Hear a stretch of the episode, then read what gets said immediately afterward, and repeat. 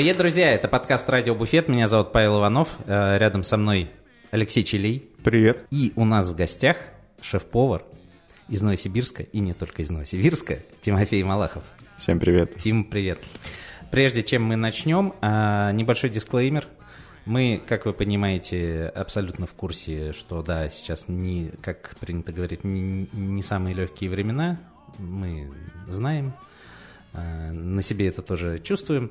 Вот, но радио Буфет был всегда подкастом а, в первую очередь про барную индустрию и э, ресторанную индустрию. Мы вообще долго думали, а как нам что, как продолжать, не продолжать. Вот, э, приняли, наверное, единственное верное решение, как мне кажется, мы будем продолжать. А, Почему именно мы его приняли, можно в прошлом выпуске послушать с Алексеем. Да, с психологом Алексеем Ярошенко. Да, в общем, э, мы тоже не рады, э, но будем стараться жить дальше и заниматься тем, чем мы занимались в рамках этого подкаста. Вот, поэтому здесь каких-то тем политических или каких-либо других мы как не затрагивали, так и затрагивать дальше не будем. Ну, абсолютно их обойти, конечно, сейчас невозможно, а, но э, про политику мы здесь не разговариваем. Вот, а, надеюсь, э, вы, наши слушатели, нас поймете. Э, Мы знаем, что вы абсолютно из разных мест по всему миру слушаете. Вот, так что всем мира. Точно. Вот, да. Тимофей, Да. а, шеф-повар э, и совладелец э, ресторана «Солт» э, в городе Новосибирск. Чем вообще примечателен этот ресторан, и Тимофей, в частности, да? Тем, что э, Тима э, у нас уроженец Новосибирска, но в какой-то период своей жизни юной вот, э, почему-то решил, что хочет э, связать свою жизнь э, с кулинарией, э, ресторанным бизнесом, и не пошел учиться в, ПТУ. э, в училище, да, а куда-то поехал э, дальше учиться. Куда ты по- поехал учиться? Вообще у меня на самом деле был длинный такой путь. Я с детства любил готовить. Давай сразу определимся, тебе сейчас сколько лет? 24. 24. Ну, молодец. Вот. Окей. Так. Да, в общем, любил готовить с детства, наверное, началось это все лет в 7, в 6, э, с бабушкой что-то там, она, она все время готовила, я присутствовал на кухне, и в какой-то момент я начал ей просто подкидывать идеи о том, что она может смешать, чтобы сделать хороший салат, и она начала это делать и пробовать, и такая, блин, реально неплохо-то получается. А Она не говорила тебе, ты давай поучи меня еще. Нет, э, на счастье нет, попалась адекватная. Окей. Вот. И, соответственно, это все начало как-то развиваться. Мне хотелось идти на какие-то курсы, когда еще был маленьким. Попросил родителей, мне, наверное, было 12, тогда у нас был один из первых известных ресторанов, это был Шемрак, Irish Pub. Да. Да, он прям тогда был другим, не таким, какой он сейчас. И я попросил, мы туда часто сходили с родителями по выходным, и я попросил, чтобы они организовали мне мастер-класс с шефом. Оттуда вот. Э, Мне как раз его подарили на день рождения. В общем, я попал на эту кухню, меня там провел шеф, показал все как есть. У меня было главное, главный мой вопрос это, как они делают так, что салат у них получается вот в этой круглой форме. Типа, как у вас это получается, ребят? Да, и он Мне такой- показали просто кольцо, и я такой, черт. Такой, блин, да, для этого можно было мастер-класс-то и не брать. Да, да. Ну, в общем, сделали там в клуб... Научился... Научил меня делать фламбе, поджигали клубнику. Ну, так-то блюдо по факту относительно фуфло, но было прикольно и красиво. Мне кажется, такие моменты, когда ты все время хочешь узнать, как делается салат такой формы, когда узнаешь такой, а, блядь, ну, Ну все, я, прошел кулинарию. как, будто бы лучше бы не спрашивал. Ну, да. Ну и вот, э, потом, соответственно, я учусь в школе, девятый класс, пора сдавать ГИА. Даже еще раньше я учил английский, наверное, класса с пятого, и летом меня куда-то отправляли то в Англию, то еще куда-нибудь, ну, дальше усиленно учить, и у родителей была в перспективе цель отправить меня учиться за границу.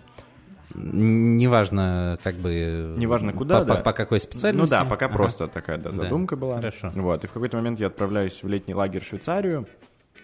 А, Там начинаю просто разговаривать с преподавателями, узнаю, что Швейцария супер развита в плане гостиничного, ресторанного бизнеса и в том числе шефской школы.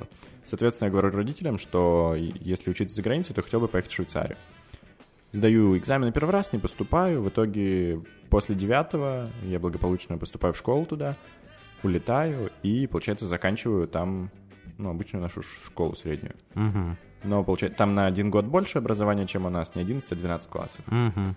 Вот, лечу туда с целью, что все, сейчас закончу, поступлю на ресторанный бизнес, на А шефские это курсы. в- э, это курсы, это не высшее какое-то Это вообще заведение? обычная школа еще, это Ага. просто общеобразовательная. общеобразовательная, да. Да, да, да.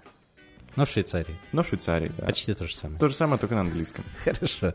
Так. Ну и вот, и, короче, учусь, там у меня хороший преподаватель физики, и мне в какой-то момент, я говорю родителям, что вот мне так нравится физика, и папа говорит, а чего бы ты не пошел учиться на инженера? Мгм. Я думаю, так чего же я не пошел бы учиться на инженера? Зачем мне ресторан, можно же инженером быть? Мгм. Короче, поступаю в универ в Лондоне на инженера, просто начинаю ходить на лекции, понимаю, что какая-то фигня, мне так это все неинтересно. Устраиваюсь в ресторан, работать Сопромат официантом. на шведском представляю, наверное. Не, на английском, А, на это уже в английском, Лондоне, да. да. Это вообще, да, было бы еще хуже. И все, в общем, начинаю работать официантом, потихоньку забиваю совсем на универ, в какой-то момент просто туда не хожу Слушай, полгода. Все как в Да, России. да, всё как в России, только не в России. Людей, да. Ну и все, грубо говоря, меня выгоняют из универа, потому что я очень этому способствовал, и я отправляюсь э, в кулинарную школу. Ну, есть- Сколько рубил на чаевых тогда? Слушай, у них там с чаевыми вообще сложно, потому что у них процент э, сервисного сбора всегда в чек заложен. А, ну это по сути и есть чаевые. Но их по факту тебе не дают, они доставались ресторану. А, понятно. Но я потом То просек есть все тему. за идею там. Ну, Так, так, так. Э, Да, какую в общем-то, тему ты там просек? тему. Э, Терминалы, которые для оплаты, там, когда вставляешь карточку, первое предложение — это оставить чаевые. Ага. Ну, я, соответственно, начал подмечать, какие гости не особо смотрят, что там. В основном это арабы. И я им, короче, протягиваю, они начинают там вбивать. Я говорю, тут типа чаевые. Они такие, ну, вас там 40-50 фунтов мне оставят. Ну и все. Это мне сразу на карточку прилетает. Вот. В общем, тогда нормально я сожил. Нормально, нормально.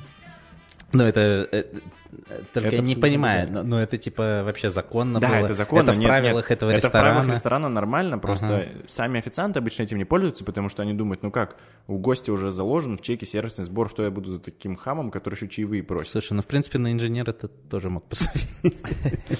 А и у меня еще гости спрашивают, а типа чаевые включены? Я говорю, ну сервисный сбор включен, но чаевых нету. В общем, новосибирский подход в Да. лондонских ресторанах. Да, замечательно. Так, И да, в общем-то, из универа выгнали.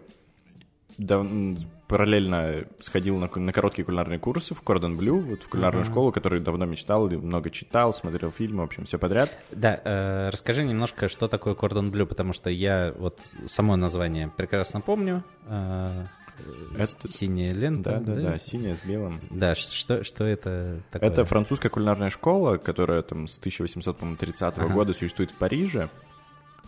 Такая альма-матер, ну, э, многих великих шефов. И, соответственно, там спустя 40 лет после того, как она была в Париже, она открывает свой первый филиал, который как раз находится в Лондоне. И постепенно это разрастается в такую мировую сеть кулинарных школ, которых сейчас, наверное, около 30 по миру. Но все равно самые культовые остаются Париж и Лондон. Мгм. Но в Париже считается учиться, наверное, круче всего, но там одна проблема, что образование только на французском. Мгм. И плюс, учитывая, что французы дикие снобы, там учиться, если ты не француз, очень Слышали, да. То есть у меня даже в лондонской были преподы французы, это прям, чтобы быть на их хорошей стороне, нужно было конкретно постараться. Мгм.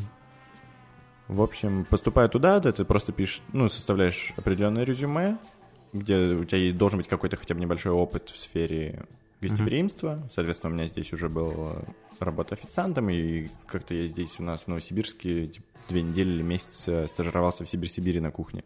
М. до этого какое-то там лето. Мгм. И поступаю, соответственно, обучение платное, но я беру сжатый себе курс вместо года 6 месяцев. Мгм. Обучение 6 дней в неделю, с 7 утра до 9 вечера. И очень-очень много практики. И я просто, я человек, Ну, который- это вообще нормальный такой интенсив. Да, прям интенсив. И я тот, кто ненавидит, ненавидит утро, то есть если мне нужно встать раньше, чем 10 или 11, ну, блин, это вообще челлендж. И тут я просто каждый день в 6.30 встаю, иду туда, и друзья на мои- меня такие смотрят, когда домой прихожу, они говорят, кто этот человек? Ты когда на инженера учился, теперь Я, спал». я почему-то никогда не верил в, э, в эффективность э, таких сжатых курсов, потому что, ну, мне вот кажется, что переработать такой объем э, навыков и информации, там, 6 дней в неделю, там, с 7 утра до 9 вечера, это просто гиперобъем, который должен как-то же увлечься, нужно его как-то осмыслить. Мозг И все вот равно должен успевать меня, обрабатывать да, ну вот Мне сложно представить, что, что так... Ну, э, Тут что просто ключевое, что основные навыки, они все равно физические, то есть Мгм. какие-то Мгм. руками, ну, там режешь, жаришь. Это не столько умственная работа, сколько мышечная память в каких-то моментах, поэтому это легче усваивается. Да, куча всего, что нужно запомнить, но это так хорошо распределяется, ну, в балансе между... То есть там соотношение практики к теории, оно Один к одному. Ага. Да, то есть у тебя каждый день есть две трехчасовые, ну, может быть, там четыре. То есть сначала ты три часа смотришь, как шеф готовит, и рассказывает тебе все поэтапно, делаешь записи, чтобы также поэт- ну, поэтапно все приготовить после. И потом три часа ты на кухне и делаешь то же самое блюдо.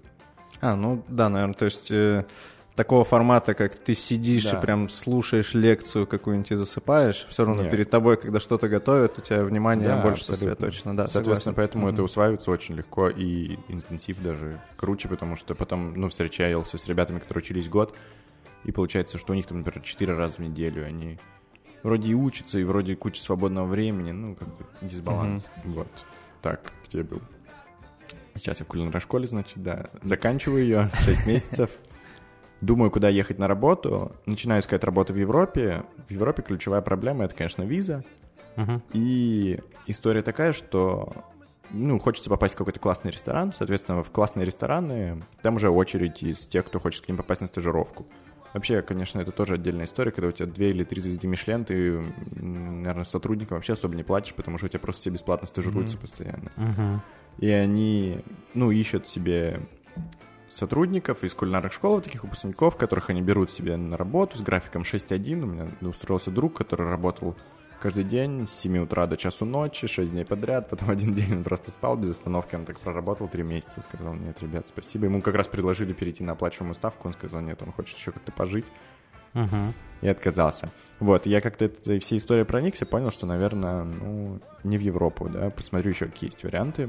Плюс А то есть в Европе это вот, э, ну, если хочешь пойти в хорошее место, это вот все, надо, Это, надо как э, религию принять да, и служить это, это вот этому. каких-то два года такого ада. Потом, когда ты наработаешь уже крутое портфолио, тогда да. Но прям Мгм. два года это просто вера без денег. Вот, у меня просто изначально был вопрос, мы тут с Лешей недавно общались э, с э, Вовой Грюськовым, это шеф э, бывший Бильбао. ресторана Бельбао в Питере. Вот. И он, э, рассказывая про э, работу на кухне, он как-то это все в каких-то уж мрачных тонах э, мне показалось. Я не знаю, знаешь, не знаешь, есть такая видеоигра Dark Souls, вот. И он сравнил это с Dark Souls. То есть, э, вот что ты постоянно там через э, боль, кровь и вот, э, я говорю, а зачем тогда вообще, ну, страдать, если жизнь... Он такой, ну вот как ты играл в Dark Souls? Я говорю, да. Он говорит, ну вот ты же все равно там, как, когда побеждаешь, удовлетворение получаешь.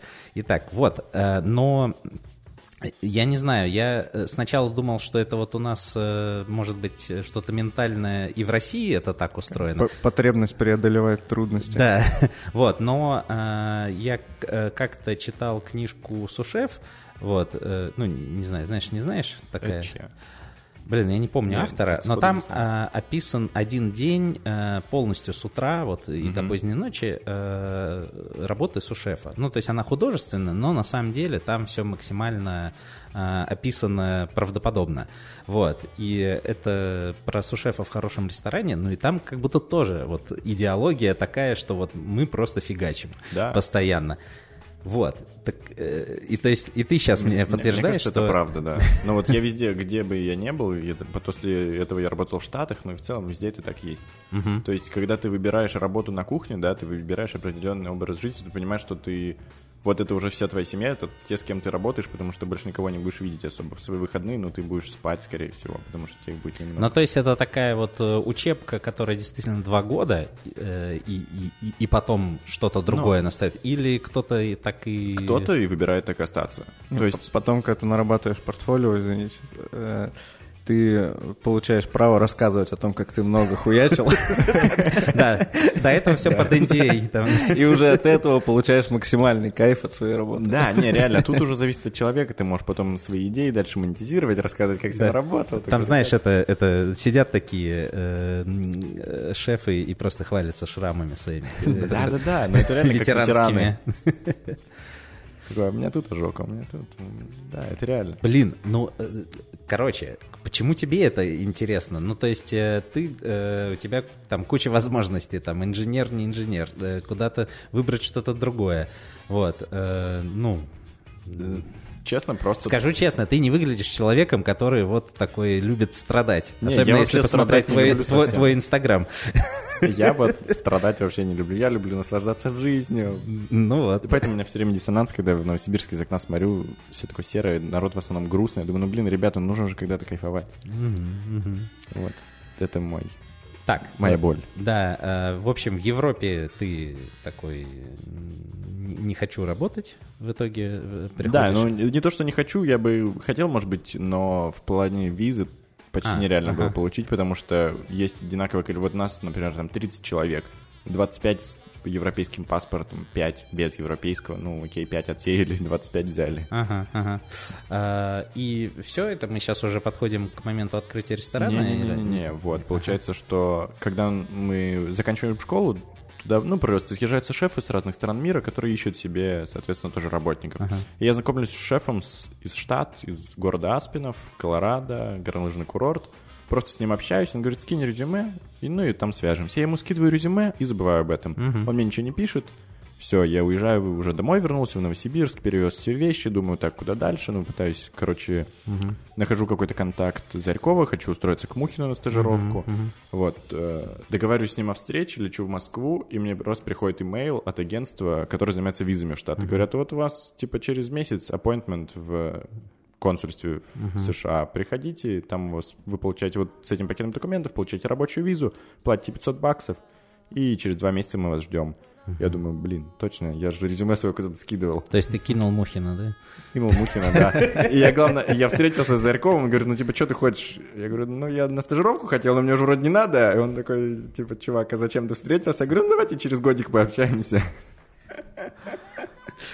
Да, было странно. Нормально. Так, и что? И годик ты работал? На... И не годик, я должен был годик, у меня был контракт на год. Вот, уехал туда, отель, в Гранлыжный курорт, во-первых, находится на двух с половиной тысячах, в принципе, база, и катаются там с трех семьсот. Ну, в этом плане тоже потяжелее работать получается, потому что маловато кислорода, и, ну, нужно прям приспособиться к этому.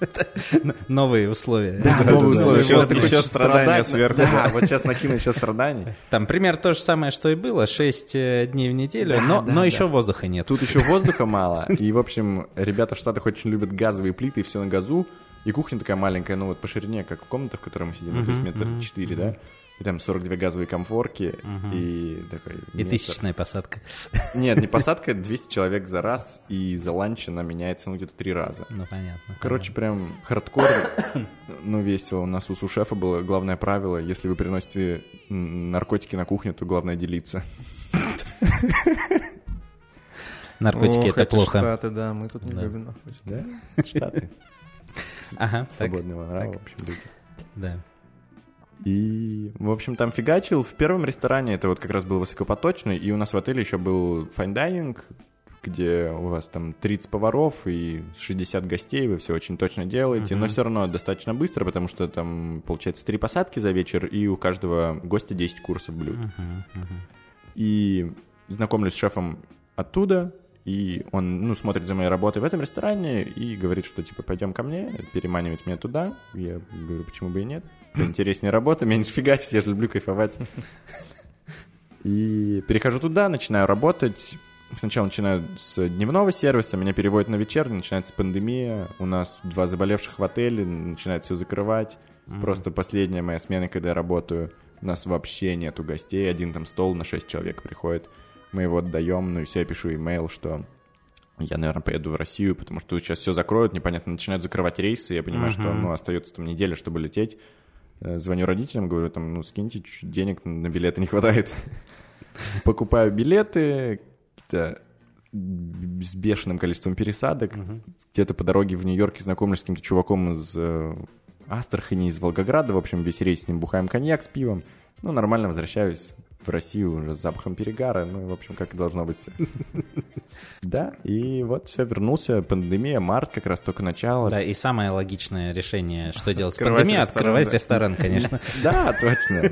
Ну не, получается, я возвращаюсь в марте, а ресторан еще только в феврале, поэтому я какое-то время живу тут, приспосабливаюсь к местной реальности начинаю что-то с, с Инстаграмом делать, какие-то онлайн-курсы, не онлайн-курсы. Ну, в общем, немного вливаюсь в какую-то местную тусовку, и поступает, наверное, в ноябре, в конце ноября, да, предложение Дениса Иванова, которого mm-hmm. я давно знаю, потому что он у меня в Новосибирске соседом просто был. Mm-hmm. В одном доме жили. Mm-hmm.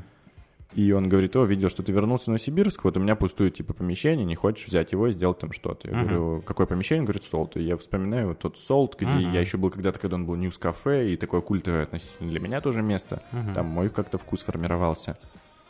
И говорю, почему бы нет? Ну и все это начинается. Мы в очень короткие сроки, получается, мы заходим в помещение только 10, наверное, января, 10 февраля мы открываемся, то есть нам нужно было перебрать все там, разобрать, меню придумать. Ну, короче, все относительно открылись на коленке. Угу. И постепенно это... Почему решил не менять название? Хорошо, что без стройки, да? Да, это вообще было бы жесть. Почему? Потому что, во-первых, народ все время бы говорил, а, это где солд был? Uh-huh. Где... Ну, то есть, во-первых, если менять название, то нужно было поменять, наверное, интерьер, либо как-то, ну, кардинально реально uh-huh. что-то изменить. А мы по факту даже посуду там оставили или приборы, которые uh-huh. были. Uh-huh. Поэтому в целом, во-первых, у Солта была неплохая репутация, достаточно хорошая. Да, ну, он был дорогой, да, да. но он был хороший ресторан. Да. Никто не говорил, что ну, там, там стрёмно готовили. Ну, вообще, э, так если, если задуматься, в Новосибирске у нас сколько? Два миллиона есть, нет, жителей? Полтора? Ну, полтора наверное, ну вот, допустим, на полтора миллиона жителей, на самом деле, э, таких авторских ресторанов-то, ну, дай бог, пять, если наберется. Ну да. Вот. Ну и вот, да, и решаю, что надо сделать историю с личным брендом, то есть привязать все к себе, угу. соответственно, ну, у этого, как я позже понял, есть свои плюсы и минусы, соответственно, я уезжаю куда-то на неделю, у нас вообще нет людей. А, серьезно, да. все следят за твоими ну, передвижениями? Ну да, видимо, ну, реально за соцсетьми следят. Потом в какой-то момент я начал уезжать, думаю, ничего не буду постить, пусть думают, что я там. Но это не особо сработало, как-то, видимо, энергетика тоже чувствуется, не знаю, мистика. Ага. Так, слушай, ну и что, э, как это э, было открыть э, ресторан в Новосибирске после работы вот в других местах? А, ну, наверное, э, хоть как мы выяснили, основная суть работы, она очень похожа, да. вот, но явно есть какие-то особенности, есть какие-то, наверное, тебе команду в Новосибирске надо было набирать, да? Да. И, наверное, это тоже такой своеобразный челлендж. При прикольная такая история тоже, как формировалась команда. Получается, что прежде чем я открыл Солт, я какое-то время, там, три месяца работал в Филине. Mm-hmm. Вот. Случайно туда попал на работу. Был, То есть типа... ты тупо всех увел оттуда? Плюс-минус. В общем, я там был бренд-шефом, у меня была генеральный директор. В итоге ага. я ее забрал, она стала у меня управляющей, я стал ее директором, мы поменялись не ролями, но и, ну, ключевого, в общем, в общем, владельца Филини меня по-прежнему а не я любит. Правильно понимаю, что до возвращения в Новосибирск ты не работал с шефом, с шефом, ты был... Э, Слушай, э, я на Су. линейных позициях. Нет, я с линейным работал и Су работал, uh-huh. да. Прям как шефом-шефом. Uh-huh. Ну, я ставил меню в некоторых местах, но вот полноценно шефом не работал. Uh-huh. Вот, то есть каким-то креативным таким стороной я занимался. То есть я приходил в чистый ресторан еще до запуска, мы просто отрабатывали меню, все делали, и я уходил. Uh-huh. Uh-huh. То есть, э, ну, у тебя там набор команды, формирование вообще там, ну, все, все административные Но технологии базы. вам строить не надо было, она там новое. была, да? Или что-то все-таки переделали? Так, я теперь сбился. Извини. Ну, э, по сути, там вопрос одного порядка, один только с технологией, другой там с командой административкой, то есть это для тебя такие новые области да, были. новые, да, то есть это было реально познание, как построить команду. Я взял шефа, то есть изначально, когда Солт открывался, я был, ну, таким лицом, но у нас был еще действующий шеф, шеф, который постоянно там находился, который занимался... Оперативный. Оперативный, да. Ага. Операционный даже, наверное, да. Ну, в общем-то, неважно. Опер. Опер. Кстати, да, он до этого как раз в МВД где-то был. Окей. Да, в общем, мы с ним открылись, и я составил всю креативную часть меню, все придумал, а он уже занялся там проработками с командой, то есть я с ним проработал, он показал, что я хочу видеть, он дальше работал с командой, он набирал поваров. Я больше там занимался, например, залом, потому что еще мне нужно было важно заняться каким-то аспектом вина. Я хотел больше просветиться в этом. У меня была семья, которая мне помогала изначально. Э, Мы с ней сформировали винную карту, потом, соответственно, она уже так более, ну, как-то отдаленно со мной работала, и я дальше сам формировал. То есть я сконцентрировался немного на зале и вине, но и параллельно там, следил за кухней, но там был шеф, который за нее отвечал. Потом к лету мы с шефом расстались, и я уже больше погрузился в работу кухни, то есть я начал ездить там на каждодневный закуп.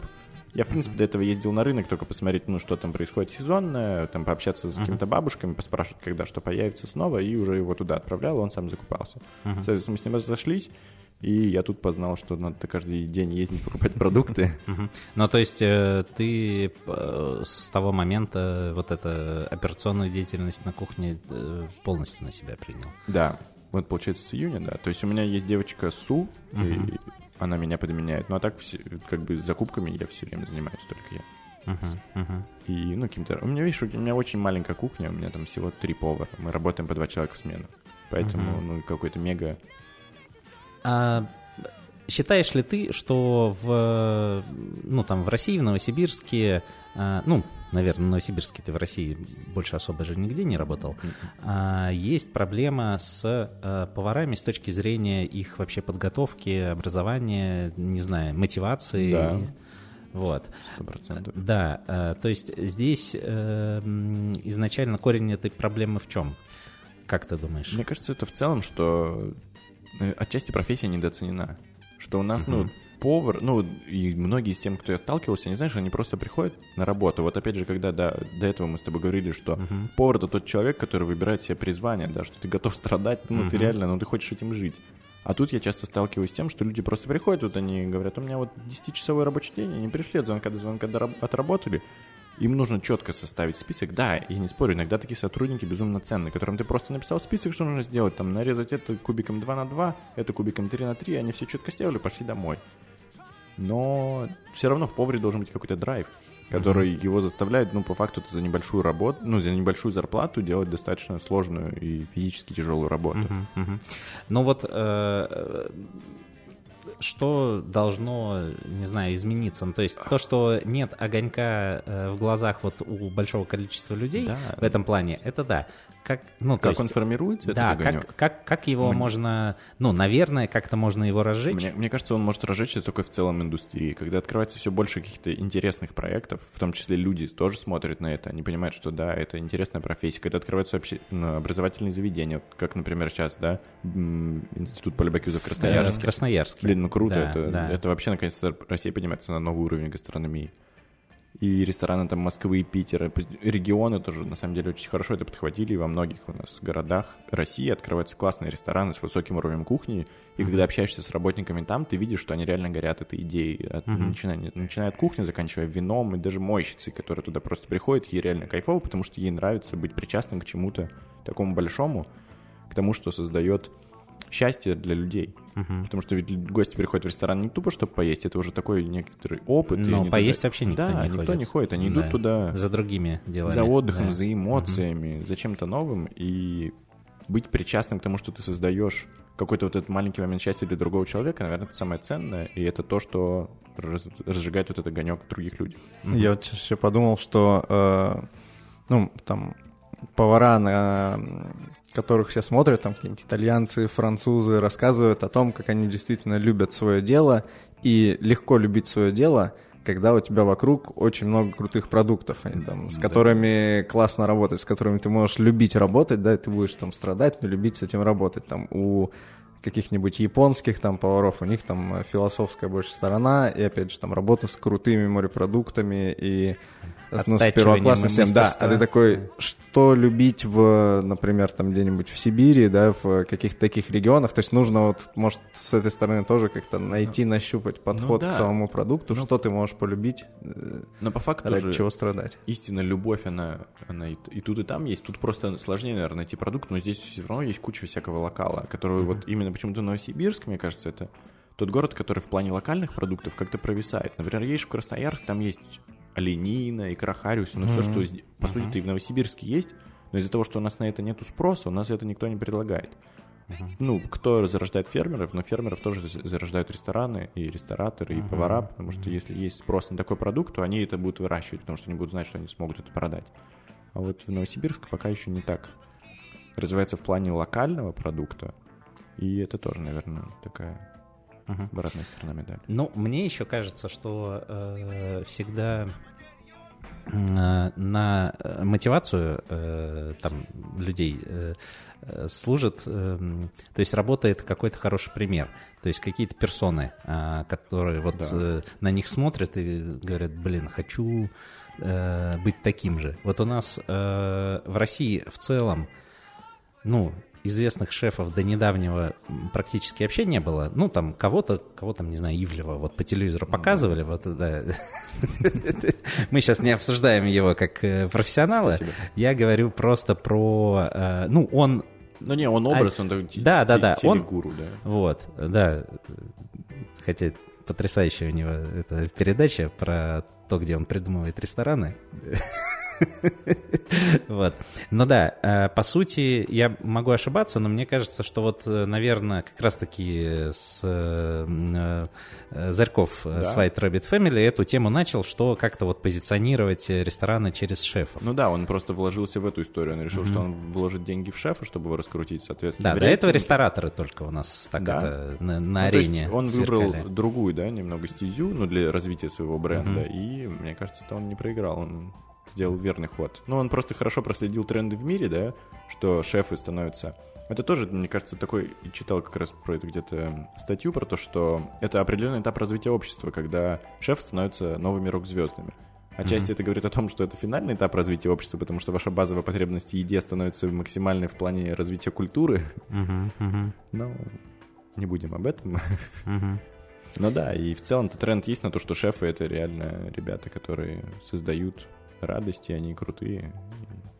Вот, да, и если, опять же, э, узко смотреть на Новосибирск, у нас тоже не так много имен, а, и немногие, э, короче, вот этих вот хороших примеров и каких-то звучных фамилий у нас, ну, определенное количество есть, но, опять же, вот Ну как да. и ресторанов, наверное, по... Ну, это же история, что чтобы имя стало звучным, нужно в него деньги вкладывать, по большому счету. Но ты без Согласен. этого никак не сделаешь. Согласен. Ну, то есть, э, сам, просто сам по себе... Сам по себе, ну, не- ты, не будешь, ты- возникает, ты можешь быть э, офигенным да. шефом, но от тебя все равно не узнает какое-то огромное количество людей, особенно в, в размерах нашей страны. Представь, Мгм. ну, кто, сколько у нас сюда людей приезжает, там, ну, да приезжает все равно. Ну Да, и опять же, э, сложность региона заключается в том, что э, если там у тебя большие амбиции как шефа, да, ты здесь быстро доходишь до какого-то потолка. И э, остаться с, там, с ощущением этого потолка, что ну, я все равно буду лучшим шефом там, Новосибирске и сделаю Новосибирск известным на весь мир, например, да, очень сложно с этой, э, с этой целью как-то существовать, потому что проще куда-то уехать куда-то. Ну да, уехать и в- идейным. да, за- завоевать какие-то там другие регионы мира. Ну, на- Какие планы? Наве- Ну тут, наверное, реально нужно очень любить Новосибирск, чтобы, да, тут стать каким-то супер крутым, потом двигать дальше регион. Ну, планы. да. Да, но мы тут э, уже, по-моему, как-то чуть-чуть э, упомянули, или спойлер, э, вы закрываете сол. Мы закрываемся, да, но это уже всем известно, так что... Да-да-да. Вот. эм, э, Ты меня, может, поправишь, но у меня э, было ощущение, что э, вы, наверное, вот все эти события, которые сейчас происходят, они, возможно, ускорили, но как будто вы это э, раньше, э, потому что как-то очень быстро все произошло, и вы э, сообщаете о том, что мы закрываемся. Слушай, ну как бы поступательно, возможно, это где-то сложно сказать, да, в целом у нас был определенный спад, вот, ну, в этом году, начиная там январь, февраль, б- был спад, да, но была возможная надежда, что дальше будет подъем, ну, потому что это было вполне логично, мы бы точно остались, да, в каком-то, ну, там, относительном будущем, там, через год, еще сколько-то, я видел то, что я перебираюсь куда-то дальше, да, но я видел, что этот проект остается функционировать, то есть я видел, что я здесь, ну, больше отточу работу там своего су-шефа, найду, может быть, какого-то еще шефа, который будет здесь постоянно курировать, я буду там приезжать раз в месяц, давать какой-то гастрольный такой большой ужин и, ну, поддерживать интерес, да, к этому заведению. Но в связи со всеми событиями мы поняли, что мы просто, ну, не выживем вот эти вот какие-то 2-3 месяца, пока это uh-huh. все устаканится, потому что мы просто обрастем бешеными долгами. Ну, дай бог, 2-3 месяца. Ну, образно, да. да. И, ну, и поэтому было достаточно быстро принято решение о том, что нам нужно закрыться. Это было, ну, мной там в неделю, наверное, сделано. Потому что, ну, я начал смотреть, во-первых, на нашу кредиторку, и я начал смотреть uh-huh. о том, что гостей-то были... Наверное, ключевой это был вот этот уикенд как раз 8 марта, когда мы ожидали, что ну, будет... Э, все придут. Все придут, окей, 8 марта все в целом-то и пришли. Uh-huh. Но если посмотреть по прошлому году, там был 5, 6, 7, 8, то есть это было 4, там, 5 uh-huh. насыщенных дней. А сейчас это был по факту только один 8 и дальше питать иллюзии о том, что, ну, 8 марта не задалось, ну, сейчас, наверное, в апреле будет много людей. Но это относительно бессмысленно, потому что мне просто первое, что не хочется сделать, это не хочется оставить своих сотрудников без зарплаты. Mm-hmm. Поэтому я сказал, ребят, да, мы можем работать, но вы будете, блин, работать бесплатно, давайте поэтому закроемся и расплатимся сейчас со всеми долгами. Mm-hmm. А, окей, какие вообще эмоции сам испытываешь по этому поводу? Э, ничего страшного или все-таки очень жаль? Э? Не, с какой-то стороны, конечно, жаль, потому что, uh-huh. ну, мне нравилась в целом идея о том, что мы развиваем в какой-то мере, да, гастрономию Новосибирска. Uh-huh. Может, это не так много кому было нужно, но все равно это, ну, эта идея меня грела. И заставляла реально ходить на работу, двигаться, что-то делать, придумывать, креативить, uh-huh. готовить, безусловно. Uh-huh. Вот. Ну, а ты как э, воспринимаешь это? Как, э, как то, что не получилось, или как то, что у меня теперь есть опыт того, что я открыл ресторан. Точно и, опыт есть, и точно безумное количество связей, которые и знакомств, которые я приобрел за этот год. Uh-huh. Мне удалось много где поездить по России с какими-то гастролями, гастролями просто в какие-то винные туры, рестораны. Uh-huh. Я очень много приобрел знакомств, что самое ценное, потому что, наверное, самое ценное — это люди, с которыми ты общаешься на пути. Поэтому это сто процентов шикарный опыт. Uh-huh. Об этом я вообще не жалею. Да, я видел в любом случае, что я куда-то переберусь через какое-то время. То есть сейчас uh-huh. я просто понимаю, что да, это ускорилось, это такой как толчок uh-huh. вне. Uh-huh. Может, это и хорошо с какой-то стороны. Ну, лично, ага. в моем личном. Э, так, ну и тогда повторю вопрос Леши. Какие планы? Пока сильно не рассказываю про планы. Ага. В общем, поживем увидим. Но ты думаешь куда-то э, куда-то да, куда из Новосибирска? Да, я из Новосибирска точно передвигаюсь, да. Ага. Ну, ты планируешь продолжать в этой же области развиваться? Однозначно, да. И в какую сторону? Тоже э, уже в, там, в управленческой открывать свои проекты или еще дальше развиваться в сотрудничестве в какой-то, например, компании или в каком-то ресторане? На самом деле, наверное, в управленческой, потому что вот что мне всегда не хватало, когда я просто работал поваром, мне не хватало общения в зале.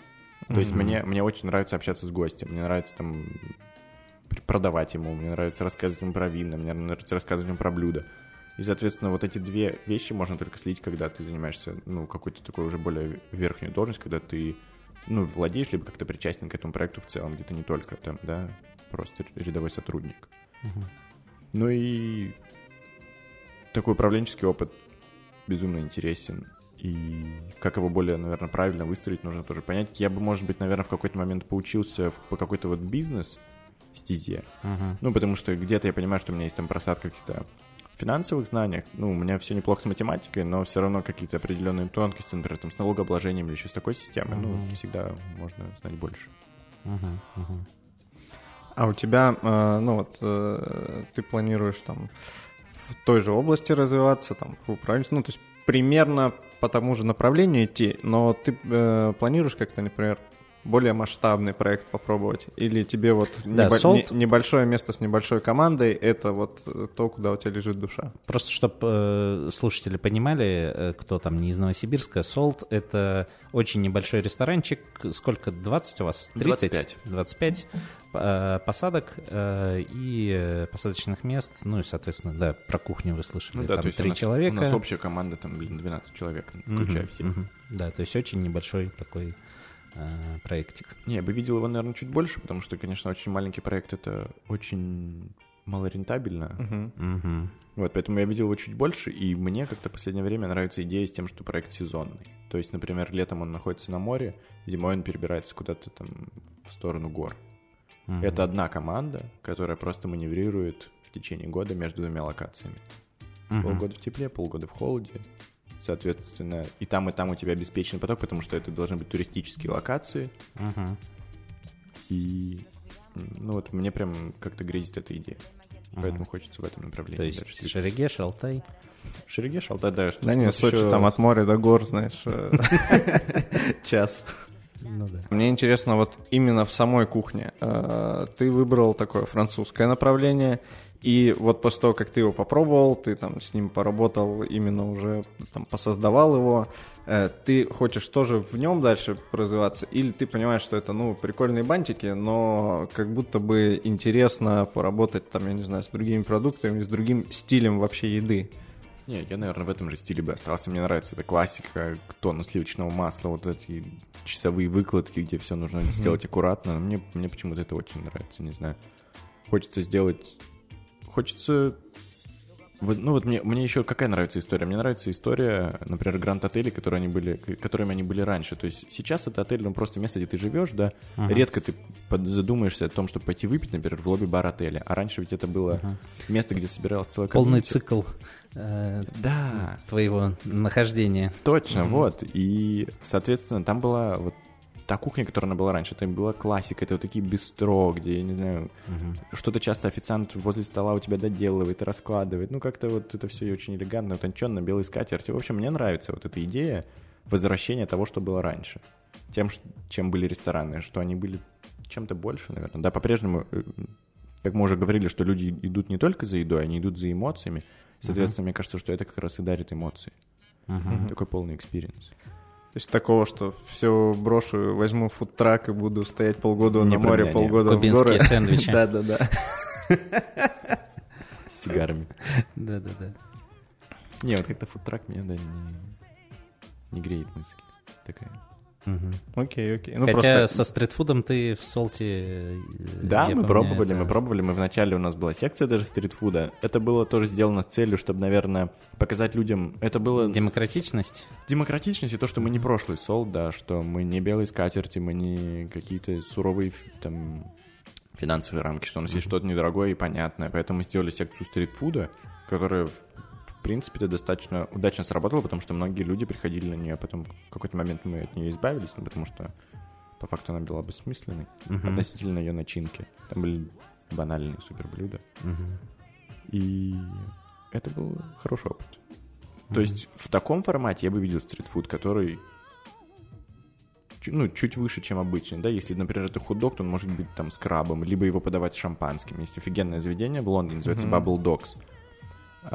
Муж с женой владеют. по-моему, Жена... Sparkling Dog нет? Bubble Dogs, Bubble Dogs? да. Sparkling Dog это у нас, по-моему, или... Ну, короче, что-то в России. это- Просто Ну, концепция хот-доги Да, и хот-доги, и шампанское. шампанское. Да, Но да, там да. круто, что, по сути, там же двухзвездочный мишленский ресторан его жены. То есть она там шеф, а это тут просто с другой стороны барной стойки. Это хот-доги и шампанское. И вот такая история, да, мне нравится. Где это коллаборация стритфуда и высокой кухни. Мгм. Мгм. Слушай, э, такой вопрос э, напоследок. Э, Мы говорили, что да, сейчас, к сожалению, как будто бы меньше людей с горящими глазами, кто хочет прийти в профессию, но, а, допустим, есть какой-то тоже вот условный Тимофей, там, ну, не знаю, 17 лет, 18, э, он думает, что делать дальше, и вот э, в Новосибирске там... или Тикток закрыли, он думает, что делать дальше. да-да-да. Вот. Э, Ему очень нравится э, тема кулинарии.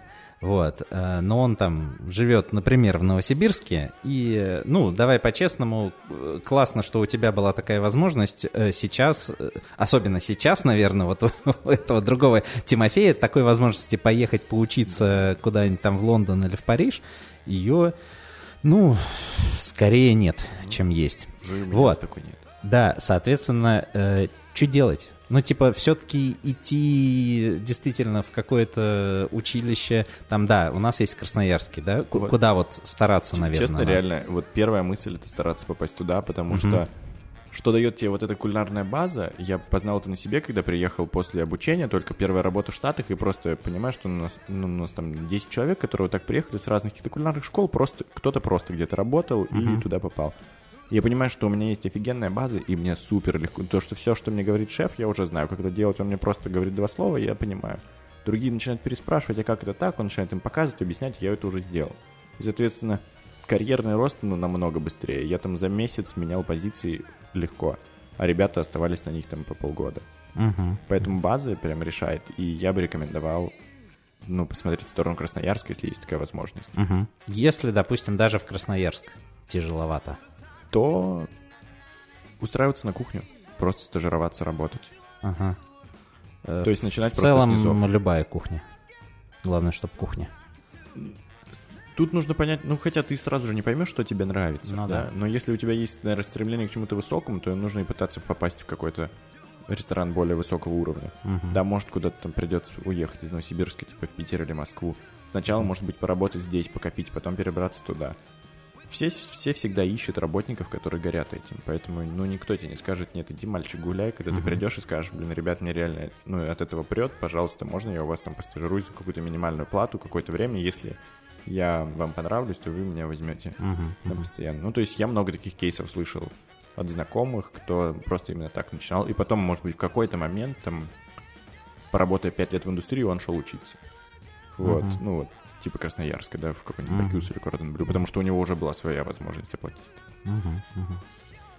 Мне кажется, если честно, еще вот ну, в таком случае, когда, там, не знаю, какой-нибудь молодой кадр, который хочет в чем-то развиться, лучший стимулирующий какой-то способ — это переезд. Когда ты, Да. когда, когда ты в возрасте, ну, когда ты сам еще толком не зарабатываешь, переезжаешь куда-нибудь без денег, без возможностей, без связи, без всего, и вот, э, ну, у тебя рост идет и понимание того, как идти там по карьерной лестнице, как научиться быстро всему, как там э, э, выживать с помощью там навыков своих профессиональных, они вообще по экспоненте растут. Не, переезд вообще решает. Даже если у тебя, даже если ты переезжаешь с какими-то возможностями, у тебя там есть какой-то небольшой финансовый запас, которым ты можешь существовать все равно, ты намного быстрее адаптируешься. Переезжайте все в Новосибирск.